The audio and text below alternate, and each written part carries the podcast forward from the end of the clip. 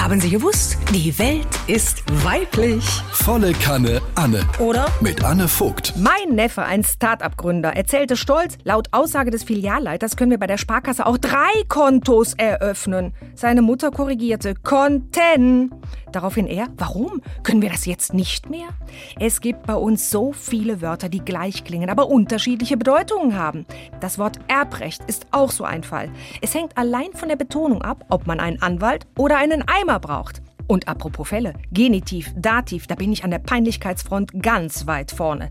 Dabei kann es doch gar nicht so schwer sein, Fälle zu unterscheiden. Es sei denn, man ist selber einer. Wie Rumpelstilzchen, das bis heute den Genitiv ignoriert. Heute back ich, morgen brauche ich und übermorgen hole ich der Königin ihr Kind. Ich glaube, es wurde im Ruhrgebiet geboren. Da hörte ich neulich in einer Gaststätte, wem ist die rote Jacke an die Garderobe? Die Dame neben mir rief zurück, ich.